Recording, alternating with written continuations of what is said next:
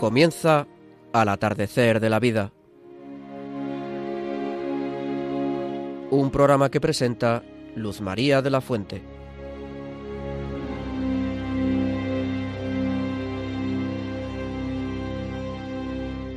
Queridos amigos mayores, muy buenas tardes. De nuevo estamos con vosotros, en esta ocasión estrenando el mes de mayo y habiendo celebrado ayer la festividad de San José Obrero.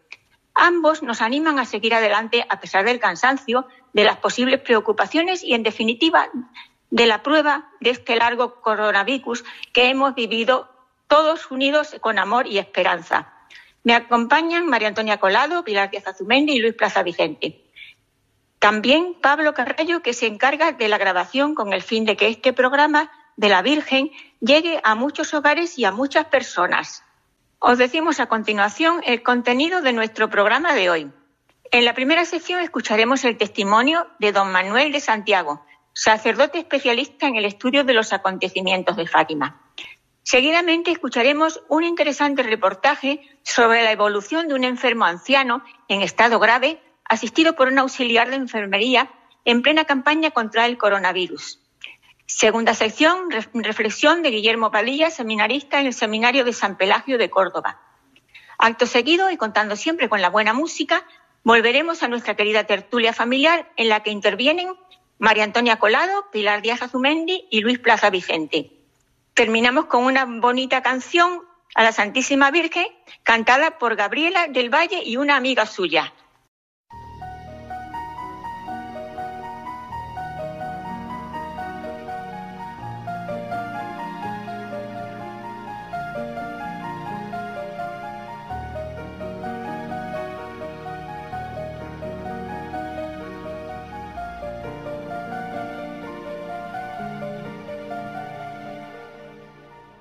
Queridos amigos mayores, hoy es un día muy especial.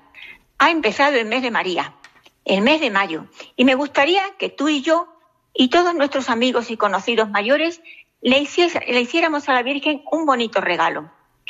No sé si lo vais a adivinar. Alguna vez ya lo hemos intentado. Es un regalo muy fácil, pero que cuesta, y no precisamente dinero. Se trata de vivir hoy y todos los días el presente, desde por la mañana, dejando el pasado y el futuro en las manos de Dios y de la Santísima Virgen. Hace pocos días, hablando con una persona joven universitaria, salió precisamente el tema de la felicidad. Me gustó lo que dijo. Hay que vivir viviendo. Y le propuse vernos en el próximo programa, si Dios quiere, para tratar de este tema. Con estos buenos propósitos seguimos adelante. Que hay en tus ojos con solo mirar, que estás cansado de andar y de andar y camina girando siempre en un lugar. Y ahora don Manuel de Santiago, especialista en el estudio de los acontecimientos de Fátima, nos narrará una historia que sucedió hace más de 100 años en un pequeño pueblo en el centro de Portugal. Todos hemos oído hablar de ese pueblo memorable que se llama Fátima. Y un detalle muy interesante es, en esta ocasión, es que, a mi modo de ver, don Santiago nos va a narrar esta historia desde el principio, empezando por los queridos y entrañables pastorcitos de Fátima. Don Santiago, buenas tardes. Estamos muy contentos e interesados en escuchar la historia de Fátima desde los comienzos. Así que no perdamos tiempo. Somos todo oídos. Érase una vez. Así comienzan los cuentos de hadas, príncipes y princesas y el gato con botas. No voy a contarte un cuento. Voy a narrarte una historia que sucedió hace más de 100 años en un pueblecito de Serra de Aire, en el centro de Portugal, muy cerquita del mar Atlántico. Dicho pueblecito se llama Fátima, en recuerdo de una princesa musulmana que por amor se convirtió al catolicismo. De esto han pasado más de 500 años. A principios del siglo pasado, no recuerdo cuántos habitantes tenía Fátima, pero sí el nombre de dos familias emparentadas entre sí. Entre las dos sumaban casi la veintena de hijos. Allí encontramos a los protagonistas de nuestra historia, Francisco y Jacinta, hermanos, y Lucia, prima de ellos, y la menor de siete hermanos. Era la preferida de su padre. Muy niños todavía comenzaron su vida de pastores. Un día Francisco le dio un consejo a Lucia. Deja la compañía de estos pastores que te enseñan a pecar, a ofender a Dios. Formemos, Jacinta y tú, y yo, nuestro propio rebaño, y así aprenderemos a querer a nuestro Señor.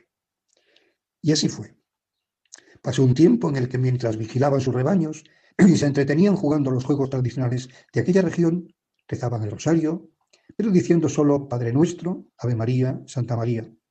Obedecían, pero mal. Les gustaba mucho más jugar. Un día de la primavera de 1916, mientras estaba en el locado cabezo, de repente, viniendo de oriente, ven acercarse una luz muy brillante precedida de un suave murmullo del viento en las ramas de los árboles. Este acontecimiento cambiará para siempre sus vidas. Era un ángel, el ángel de Portugal, como se lo dirán más tarde. El primer día, el primer rey de Portugal había puesto a su nación bajo el patrocinio del ángel custodio. Y un día de dicha primavera, nada más llegar el ángel les dice a los niños, poneos de rodillas y rezad conmigo. Dios mío, yo creo, adoro, espero y os amo. Os pido perdón para aquellos que no creen, no adoran, no esperan y no os aman. Y lo repitió varias veces con los niños, con la frente pegada al suelo. Una postura complicada, pero que los niños siguieron con fidelidad. Lucia y Jacinta tuvieron que enseñarle la oración a Francisco, que veía pero no oía. Cosas de Dios que no entendemos, pero Él sabe por qué. Doy un salto en el tiempo y paso a contarte lo que sucedió en la tercera aparición del ángel. En ella les enseñó una bellísima oración que te invito a rezar. En esa oración se nos invita a adorar a Jesús en la Eucaristía, a reparar por los pecados cometidos contra el Señor en el sagrario y a reparar. Más tarde le contaré, te contaré por qué esta oración va a ser muy importante en la vida de los niños. Y sobre todo en la vida de Francisco. Esta es la oración. Santísima Trinidad, Padre, Hijo y Espíritu Santo. Os adoro profundamente y os ofrezco el preciosísimo cuerpo, sangre, alma y divinidad de Jesucristo, presente en todos los sagrarios de la tierra, en reparación de los ultrajes, sacrilegios e indiferencias con que él mismo es ofendido. Y por los méritos infinitos de su sacratísimo corazón y del corazón inmaculado de María, os pido la compresión de los pobres pecadores. Te invito a rezarla meditándola muchas veces. Queda más amigo de Jesús y verás la necesidad de acompañar a Jesús escondido. Ahora no tengo tiempo para contarte por qué los niños llamaban Jesús escondido. Otro día será. Antes de seguir adelante, no quiero dejar de contarte lo que le sucedió a Lucia en su primera comunión y confesión. Entonces, los niños no podían comulgar antes de los doce años. Y Lucia recibe un regalo inesperado puede comulgar a los seis años. Dios se lo concedió por medio de un santo sacerdote, el reverendo Padre Cruz. En la confesión, nos cuenta Lucia, el sacerdote le dijo unas palabras que la niña jamás olvidó. Hija mía, tu alma es templo del Espíritu Santo. Guárdala para siempre limpia, para que Él pueda continuar en ella su acción divina. Lucia fue fiel a este consejo durante toda su vida y el Espíritu Santo la llevó de la mano hasta muy cerquita de la Santísima Trinidad. El sacerdote le dijo más, de rodillas, a los pies de Nuestra Señora, pídele con mucha confianza que haga que tu corazón sea suyo, que lo prepare para recibir mañana dignamente a su querido Hijo, y lo guarde siempre para Él y nos dirá Lucia. Al rezarle varias veces a la Virgen del Rosario, esta humilde súplica supe que me decía, con una mirada y un gesto de bondad, que me decía que sí, y me sonrió. Quedé inundada de gozo y solo con gran esfuerzo conseguía articular alguna palabra. Después de comulgar, recibió una nueva gracia. Le dice nuestro Señor, La gracia que hoy te es concedida permanecerá viva en tu alma, produciendo frutos de vida eterna. De tal manera, dice Lucia, me sentía transformada en Dios. Dios elige a quien quiere y porque quiere. Al elegido solo le queda corresponder. Así de sencillo. Amigo mío, sigo contándote.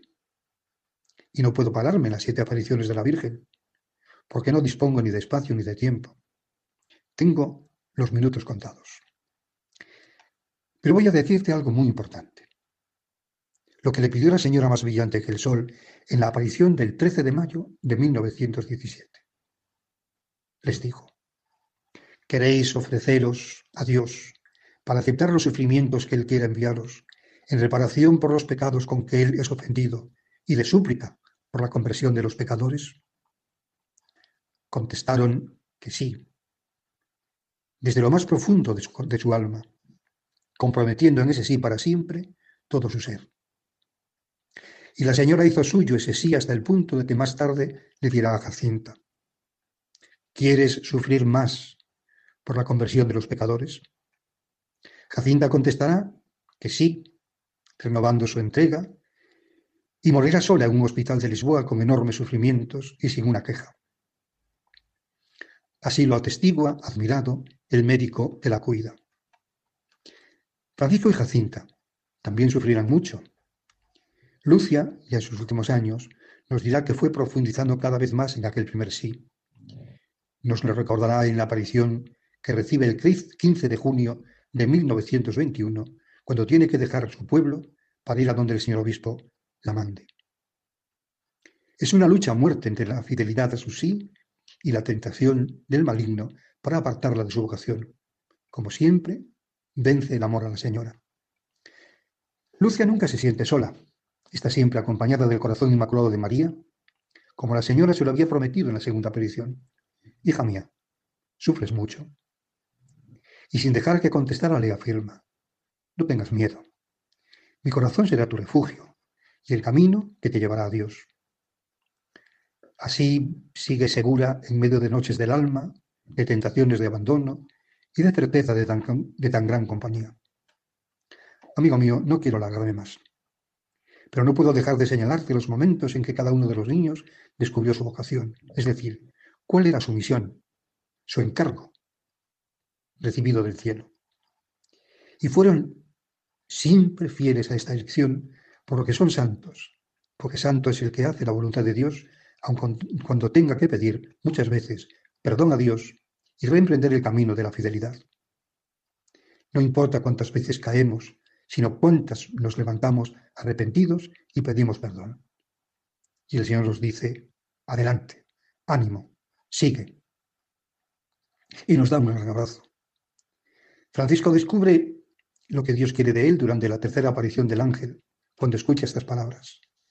Reparad sus crímenes y consolad a vuestro Dios. Para esto, y solo en esto, gasta toda su vida Francisco. Jacinta encuentra su vocación tras la revisión del infierno, el 13 de julio de 1917. Está la impresión que le causa dicha visión que promete no cometer jamás un pecado y pedir para que nadie vaya al infierno. Pobrecitos los pecadores. Por esta intención consumirá toda su vida hasta el último instante. Y en otro momento descubrirá un segundo encargo para el que ofrezca, para que ofrezca su vida. Pobrecito el Santo Padre, tenemos que rezar mucho por él. Y Lucia sabe que toda su vida será para difundir por el mundo la devoción al corazón inmaculado de María y pedir al Santo Padre que haga la consagración de Rusia al corazón inmaculado de María. Amigo mío, hoy termino como terminan los cuentos de hadas. Y este cuento se ha acabado. Pero te repito lo que te dije. Esto no es un cuento. Es un mensaje hecho vida en la existencia de tres niños nacidos en un pueblecito de Portugal perdido a los pies de Serradaire. Y en este mensaje Nuestra Señora nos pide tres cosas. Que dejemos de ofender a Dios, que ya está muy ofendido. Que recemos cada día el Santo Rosario, mejor en familia. Que encontremos a Dios no en lo extraordinario, sino en la vida de cada día, en lo ordinario de la vida corriente. Que el corazón inmaculado de María sea, como para los pastorcitos, tu lugar de refugio. Muchas gracias, don Manuel de Santiago. y hasta pronto si Dios quiere. Queridos amigos mayores, vamos a escuchar ahora una bonita reflexión a cargo de un auxiliar de enfermería que nos cuenta su interesante experiencia sobre la evolución de un enfermo anciano en estado grave y en plena campaña contra el coronavirus. Os voy a contar una cosa que me pasó el sábado. Hice una guardia que era inicialmente de otra compañera, pero ella no la podía hacer porque la operaban y bueno, y mi forma de contribuir este mes al, al coronavirus pues fue poniéndome más guardias, más que nada porque yo la semana pasada aún no estaba en un equipo COVID y sentía que ese era el pequeño sacrificio pues que se me, que yo podía hacer eh, para ayudar. Eh, yo tenía doblete sábado y lunes de guardia, así que no me hacía mucha ilusión, pero le pedí a Jesús que me ayudase y fui para allá. Y cuando llegué, bueno, me encontré todo el percal que todos estáis viendo, todos los, los eh, cirujanos en los equipos, eh, todo, la verdad, muy raro. Y, y, yo heredé siete pacientes como si fuese un resi mayor, ¿no? Empecé a revisar los pacientes. Hemos crecido un poco de golpe todos con esto. Empecé a revisar los pacientes y vi que tenía un señor bueno, entre otros que también estaban justos, pues tenía un señor que estaba pues bastante justo, con una radiografía fea, eh, con neumonía por coronavirus, como todo el mundo que ingresa, y, y bueno, y me preocupaba un poco porque era un señor que eh, por la edad, que tenía más de 80 años y porque tenía alguna enfermedad más, pues sabía que la UCI no lo iba a coger si empeoraba.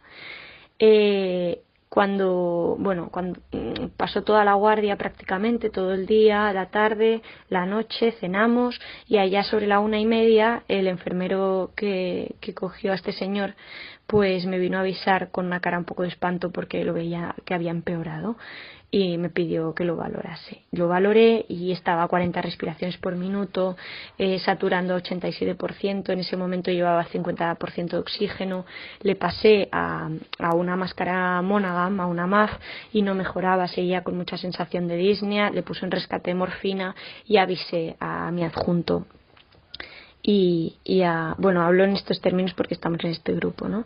Y avisé a mi adjunto y a mi resi mayor.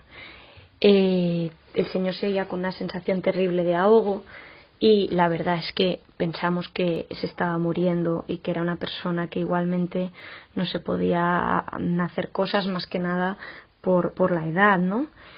Así que decidieron que le empezaban la bomba de sedación y yo llamé corriendo pues para informar a su esposa para ver si podía venir una persona a acompañarlo porque últimamente estamos dejando entrar a una persona y la esposa me dijo que no podía venir nadie, me explicó una situación familiar bastante complicada y a mí la verdad es que me dio mucha pena porque pensé que iba a fallecer solo. Así que decidí que me quedaba yo con él.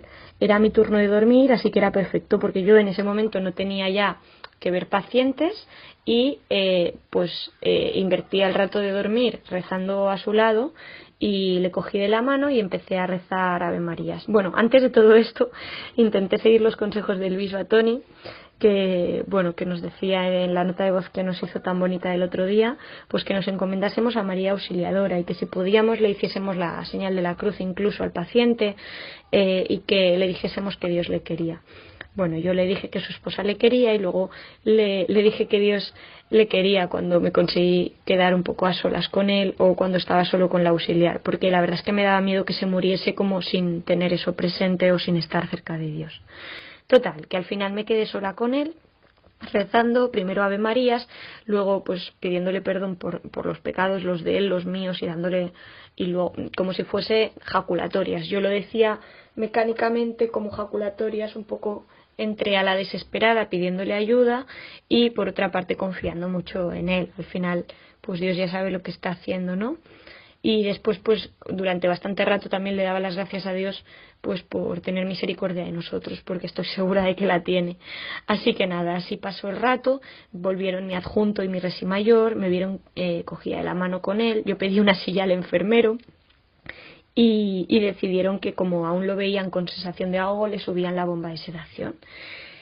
Eh, yo seguí rezando y cada vez sentía más cariño por él. Bueno, Dios me iba un poco pues, pues acercando a esa persona, ¿no? Y a su sufrimiento. Él me cogía de la mano y cada rato eh, me cogía fuerte. Por lo tanto, yo sabía que él me sentía allí cerca. Y en un momento dado, eh, bueno, en que ya todo el mundo daba por hecho que iba a fallecer, eh, por eso le habían subido la bomba de sedación, por eso pues se había dejado de poner antibiótico, de hecho me lo había preguntado enfermería y yo les había dado el visto bueno para dejar el tratamiento activo porque estaba muy mal y era, era mayor. Eh, pues pasó una enfermera por allí, le preguntó qué tal, le llamó por su nombre, bueno, era una auxiliar en realidad, eh, que yo la confundí con una enfermera porque no conozco todo el turno de noche, y el paciente respondió, y nos quedamos las dos con una cara, bueno, bastante sorprendidas, ¿no? Y me miró como diciendo, ¿y esto? Y digo, ah, no sé. Y entonces yo le empecé a hablar y le dije, ¿cómo estás? Y me respondió, abrió los ojos y de golpe respiraba normal. Bueno, total, que empecé a hablar con él, lo incorporamos, eh, y vimos que había sudado en la cama y le dije, oye, pues prueba un momento a ponerle un paracetamol. Me dijo, ¿le desconecto la bomba? Y digo, desconectale la bomba, le ponemos el paracetamol y vemos cómo está. Toleró muy bien la desconexión de la bomba, no empezó ni a ahogarse ni, ni, a, tener esa sensación disneica y, y le calculé la frecuencia respiratoria, era normal, era de 18 por minuto. Estaba, es verdad que estaba con la máscara con reservorio de oxígeno, pero saturaba el 99%. Bueno, mm, muy sorprendente, ¿no? Y, y, me miró la enfermera como diciendo, y esto, perdón, la, la chica esta, la auxiliar, como diciendo, ¿y esto por qué? Y digo, bueno, pues a ver, nosotros hacemos todo lo que podemos, pero Dios tiene la última palabra realmente, ¿no? Y me miró como diciendo, pues igual tienes razón, ¿no? bueno, total. Eh, yo ya eh, a todas estas ya había informado ¿eh? a la esposa de que él podía no pasar de aquella noche, ¿no? Total, que me llamó mi adjunto y me dijo que sí, que como estaba el señor, dando por hecho que pues estaría a punto de fallecer o habría fallecido. Y cuál fue su sorpresa cuando le dije que estaba mucho mejor que incluso había podido yo retirar la bomba y que estaba expectante un poco a ver cómo, cómo evolucionaba, ¿no? Y entonces nada, me dijo una frase que a mí me pareció muy sorprendente, que fue que me dijo, a ver si vas a tener tú que ver algo con la divinidad, ¿no? Marquina, y, y yo pensé, ostras, es que todo esto es Dios, o sea, yo desde el primer momento se lo confié a Dios, a este enfermo, desde que empecé a rezar, por si fallecía, se lo confié a Dios, ¿no? Y nada, todo esto, todo, o sea, todo, toda esta, eh, no sé, toda esta experiencia es simplemente para decir que yo en aquel momento sentí que Dios me acompañaba muchísimo y sentí que el enfermo era suyo y que Dios era realmente el médico y que yo realmente estaba también confiada en las manos de Dios, igual que el enfermo. Y, y, bueno, y fue muy sorprendente. De hecho, salió del adjunto el decirme, pues a ver si esto va a tener algo que ver con la divinidad. Yo le respondí, mire, yo rezo, pero si hay algo, si pasa algo, no es mérito mío, ¿no? Y me pareció una cosa muy bonita. Yo al enfermo, pues no lo he vuelto a ver, lo dejé aquella mañana estable, bien, sin la bomba de sedación, sin que falleciese aquel día. Yo sé que él tenía pendiente que lo visitase un hermano suyo al día siguiente, que con su familia había tenido algunos problemas y, y bueno, y realmente salí de la guardia muy, muy, muy agradecida eh, y a Dios, ¿no? Por, por todo lo que había hecho, ¿no? Porque realmente eh, yo simplemente le rezaba por él para que se cumpliese la voluntad de Dios y él había decidido que no era el momento para fallecer de ese enfermo, ¿no? Y, todo eso lo decide él, ¿no? Y no lo decidimos nadie, ni los médicos, ni los enfermeros. Por tanto, salí con una paz muy grande de que él está detrás de todo esto, ¿no? Y que, eh, que puede hacer cosas muy grandes a través nuestro si nosotros le confiamos nuestros enfermos.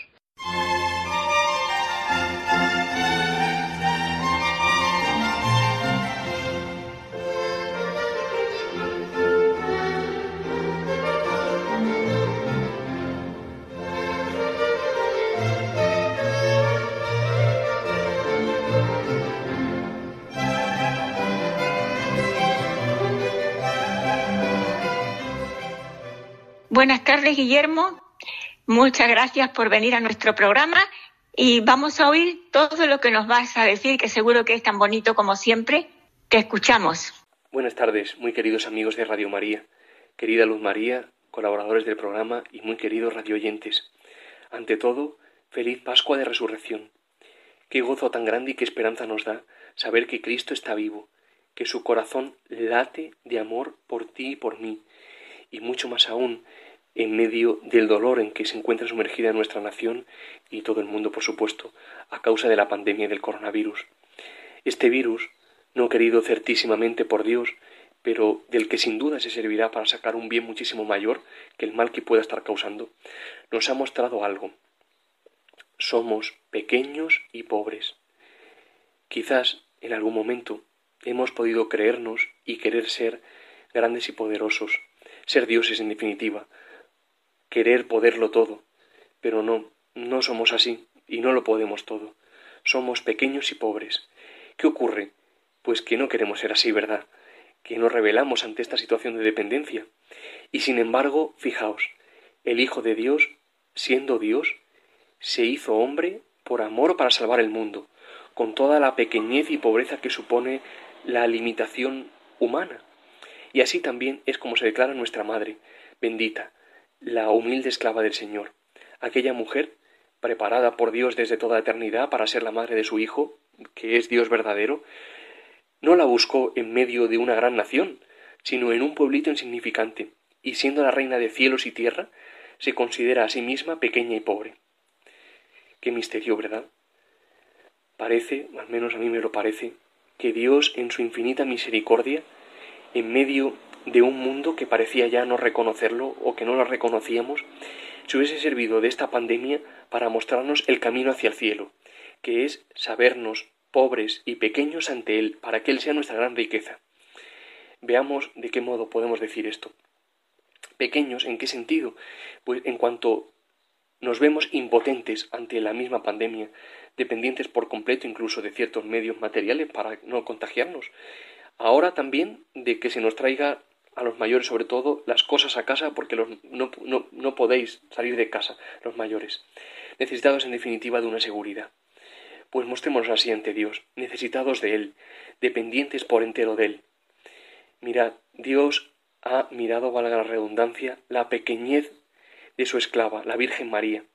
Podríamos decir, con San Juan de la Cruz, que el amor de Dios es amar, pues ha amado la pequeñez de María que nuestra pequeñez, mirando a María, sea un consuelo y una esperanza, sabiendo que si somos pequeños interiormente, Él vendrá a tomarnos en brazos, de verdad, Él vendrá a tomarnos en brazos y nos llevará hasta su corazón, que es el cielo, y podremos empezar a vivir el cielo ya en la tierra, gozándonos de ese ardiente amor de Cristo.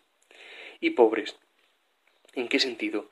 No solo material, que también, sino que dada la pandemia, pues se acabaron ya los abrazos y las muestras de cariño de tantas personas que queremos y que nos quieren. Incluso estamos en una residencia, pues también de la visita de nuestros hijos y nietos. Sentimos en definitiva pobreza afectiva, pobreza de cariño. Si nos veíamos por la edad también con cierta dificultad para el desarrollo de, de las capacidades que Dios nos había dado, ahora aparte, sin recibir el cariño y el amor.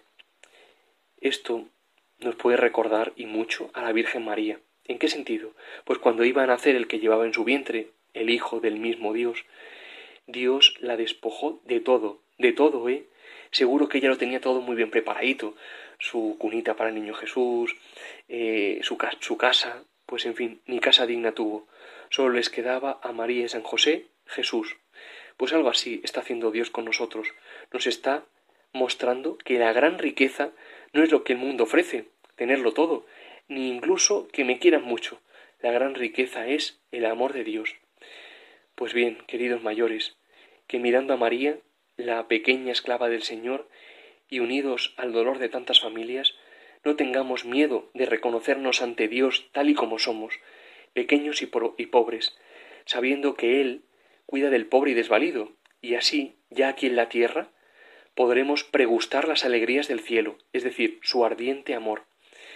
Queridos mayores, no somos capaces de todo, pero sí somos capaces del todo con mayúsculas, que es Dios, pues Él, como muy bien dice, hace morada en el corazón de aquellos que le aman. Muchas gracias y muy unidos en oración especialmente en estos momentos tan duros para nuestro país y para el mundo entero. Que Dios os bendiga y rezamos mucho unos por otros.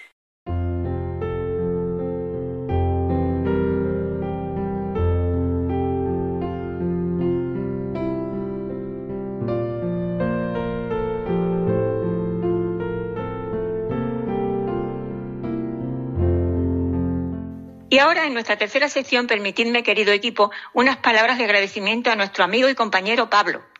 Quiero dar las gracias a Pablo por su colaboración en estos días difíciles para todos, con sobrecarga de trabajo para nuestros queridos asistentes. Sin su ayuda y conocimientos técnicos habría sido muy complicado para nosotros grabar el programa de hoy. También quiero aprovechar la ocasión para pedirle a Pablo que, en la medida de sus posibilidades profesionales, forme parte cuando pueda de nuestra tertulia familiar. Nos gustaría mucho. Queridos amigos, querido equipo, María Antonia Colado, Pilar de Azuzumende y Luis Plaza Vicente. En esta tercera sección me gustaría de algún modo recobrar nuestra tertulia familiar, en la que tantos buenos ratos hemos pasado y ofrecido a nuestros queridos radioyentes mayores. Empezamos hoy estrenando el mes de María, junto con la festividad de San José Obrero en este cuarto domingo de Pascua. Nos encomendamos hoy también de una manera especial a Nuestra Señora de Fátima, cuya fiesta celebra la Iglesia el próximo día 13 de mayo. María Antonia, ¿qué nos puedes decir hoy con este título tan sugerente? Los mayores con María, nuestra esperanza. No es mío el título, ¿eh? Es de una persona que quiere muchísimo a la Santísima Virgen. Buenas tardes, queridos amigos. ¿Cómo les va? Deseo de corazón que estén bien. ¿Quién iba a decirnos que pasaría esto que, nos que, estamos viviendo, verdad? El coronavirus, algo ínfimo que frenó y frena la actividad del mundo. Tenemos que reinventarnos y aprender de muchos de nosotros que por falta de movilidad ya no salían a la calle hace tiempo.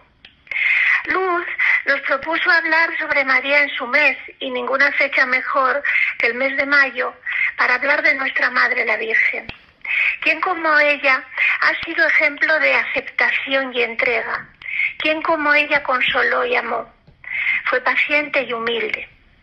Con su ejemplo, cada día en este mes pongamos a sus pies en forma de oración las celindas que los niños llevábamos a su altar en la parroquia de Agüero de Belmonte, allá en Asturias, hace muchos años, cantando el Venid y vamos todos con flores a María. Y ejemplo es ella, que como nadie entiende nuestras preocupaciones, nuestros miedos y nuestras incertidumbres, es en definitiva nuestra esperanza. Recuerdo una oración que rezábamos allá a los niños en el mes de mayo, que entre, otras cosas decía, aparte de nosotros la peste, el hambre, la guerra, la impiedad, el libertinaje, el orgullo, la rebeldía y el odio e infunde en nuestra mente una fe vigorosa y sin vacilaciones. Pues bien, hoy esta oración vuelve a ser actualidad. ¿Quién lo iba a decir?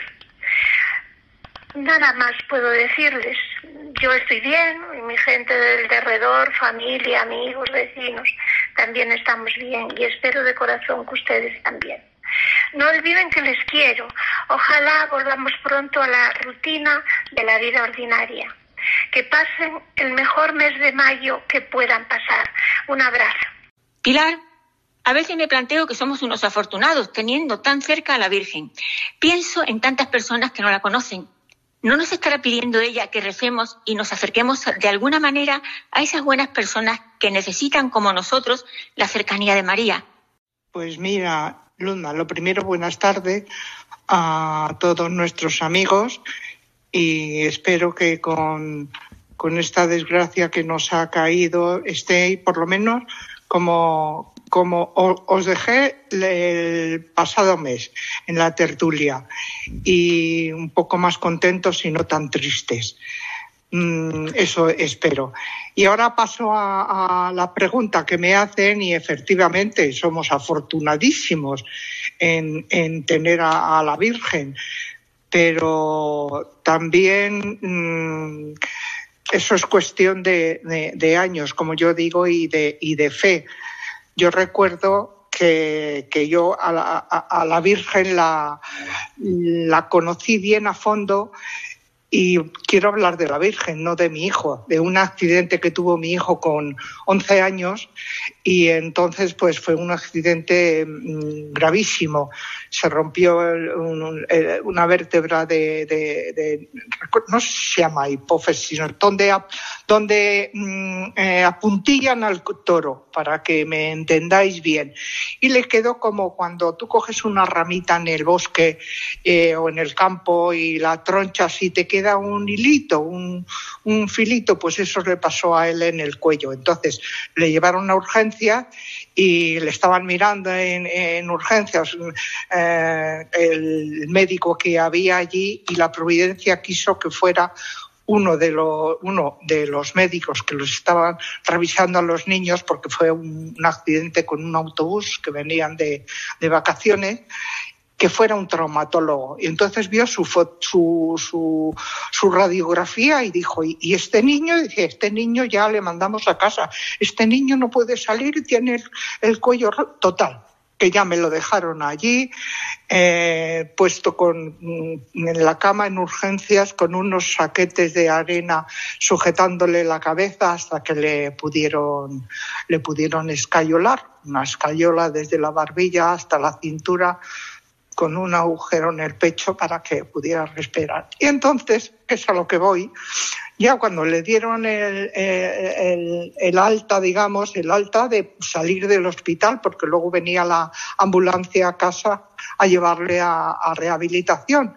Cuando le dieron de alta, pues le dijo su padre, ¿dónde quieres que, que, te, que te llevemos? a, comer a un chino y tal, y dijo, no, quiero que me llevéis a las monjitas a darle gracias a la Virgen porque ella es la que me ha curado.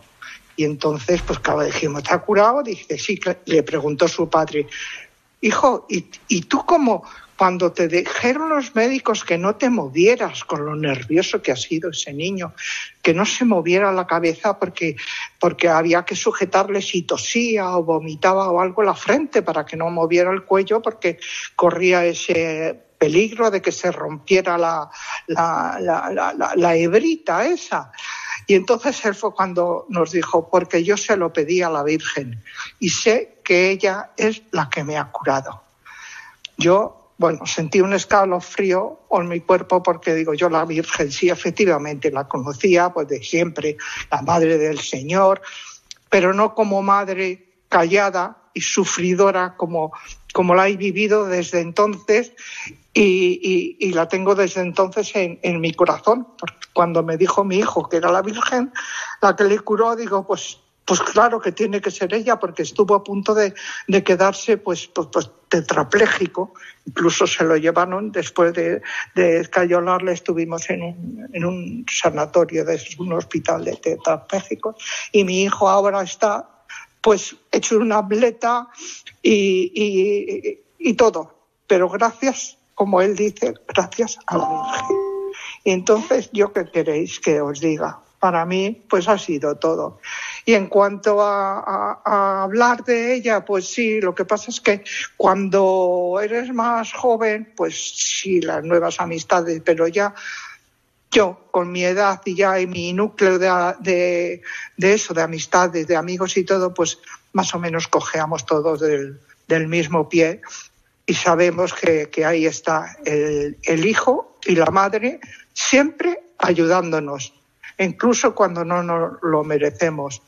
Y en fin, pues eso es lo que tengo que decir de la Virgen. Estaría muchísimo más rato hablando, pero tienen que, que hablar los, los, compañeros, porque esto de mi hijo ha sido impresionante, pero eso sería para un programa solo para, para él. O sea que, en fin, pues queridos amigos, espero que, que el próximo programa ya podamos estar efectivamente todos más contentos, sin sufrir tanto por esto que, nos, que tenemos encima. De no poder salir de casa para mí es lo de menos, porque yo no. La calle no es que me guste mucho, pero hay personas que sí, claro, lo están pasando muy mal y sobre todo los niños. Y espero que para el próximo programa pues ya podamos estar todos más contentos y felices. Un beso muy fuerte y hasta la próxima. Luis, a ti no te digo nada, solo que nos hables de la madre, como tú la llamas, y de cómo servir a tan ilustre señora. no solo hablando, sino siendo efectivos en el apostolado mariano. Queridos amigos, voy a retomar la, la historia que ha dicho Pilar porque es una pena que no dispongamos de más tiempo. A ver si incluso estoy tratando de, de encontrar a alguien que escriba bien para que lo escriba. Mirad, cuando eh, a mí me dijeron que el niño se quedaba paralítico de la cabeza para abajo, no hay palabras para explicar lo que yo sentí. Pero sí me acordé de lo que Jesús ha repetido en varias ocasiones. Y os voy a decir textualmente, todo lo que me pidáis a través de mi madre, si es bueno, os lo voy a conceder.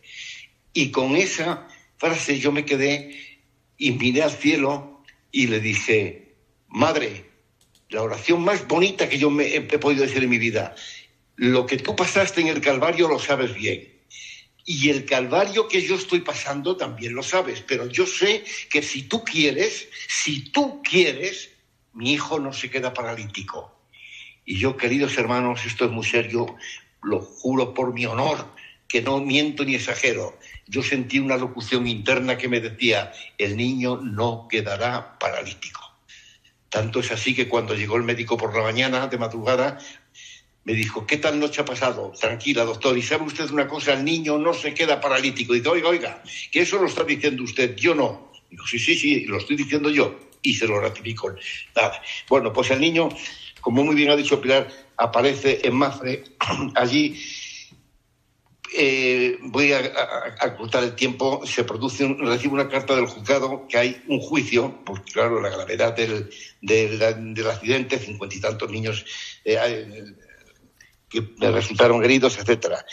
Y me dan una carta diciendo al juez que, sé que es imposible que se, realice, eh, se realice el juicio porque no saben el resultado hasta que el niño no tenga 24 o 25 años, que, vean cómo ha quedado la cosa, porque gracias a Dios, desde que entramos en Mafre, día a día, esta es la pena de que no podemos en los, con testigos que hay, los médicos se, iban sorprendiendo de que el niño mejoraba, mejoraba, mejoraba.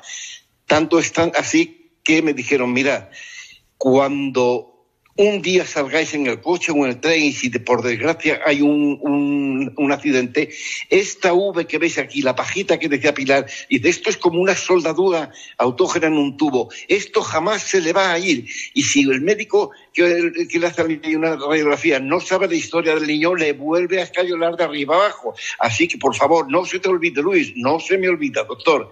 Bueno, pasa el tiempo y entonces llega un día y me dicen, bueno, a, final, a mediados de diciembre aproximadamente, llévate al niño que el niño está bueno.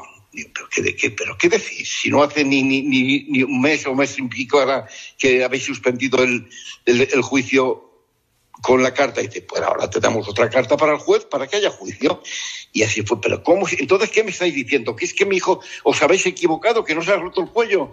dice, no, ¿tú te acuerdas de lo que te decíamos en, en las radiografías? La V esta en la soldadura. Sí, bueno, pues toma la radiografía que le hemos hecho esta mañana, que tú tienes, tenemos copia de todas las, las, las anteriores, ¿verdad? Sí. A ver, ¿qué ves aquí? Pues no veo nada. Pero la V, no, no, no veo la V, no veo nada. Pues eso es lo que nos pasa a nosotros. Y como eso mm, eh, eh, científicamente es inadmisible porque la V es la soldadura, no desaparece el callo, que es su nombre real, pues tu hijo está curado, así que llévatelo, pero oiga, nada que te lo lleves, que te da y te damos otra carta para el, para el juez para que se, celebre el, juicio. Y así se hizo, y así se celebró el juicio. Y yo, con a la vista de este resumido, de esta historia tan bonita, porque había que ver cómo paulatinamente discutían entre ellos, no, no, ya no se queda tetrapléjico, ahora va a ser solamente medio cuerpo, ahora tal. Y yo os digo, con todo mi cariño y con la experiencia tan desagradable al principio y tan agradable al final, que, vi que cualquier problema espiritual o material que tengáis, recuerdes, recordéis la frase, todo lo que me pidáis a través de mi madre os lo concederé si es bueno. Y deciros que la madre, nuestra madre del cielo, ha dicho en un lugar de aparición muy famoso, soy una madre que está deseando que sus hijos le pidan cosas. Cuando tengáis el menor problema, decid solamente, madre ayúdame. Si os ocurre esto, hacedlo y veréis la maravillosa respuesta que obtenéis. No os lo podéis imaginar, pero que os la súplica, la oración, os salga del corazón, no de la boca. Gracias, amigos. Muchísimas gracias, María Antonia Colado. Muchísimas gracias, Pilar Díaz Azumendi. Muchísimas gracias, Luis Plaza Vicente, por este rato tan agradable que hemos pasado en la tertulia. Y ahora nos despedimos hasta el próximo 30 de mayo, si Dios quiere, que estaremos, eh, si Dios quiere, nuevamente con vosotros. Muchas gracias, don Manuel de Santiago y González. Muchas gracias, María Antonia Colado. Muchas gracias, Pilar Díaz Azumendi. Muchas gracias, Luis Plaza Vicente. Muchas gracias, Guillermo Padilla. Muchas gracias, Pablo Carrallo. Un abrazo para todos. Hasta nuestro próximo programa, si Dios quiere. Queridos amigos, un abrazo muy fuerte.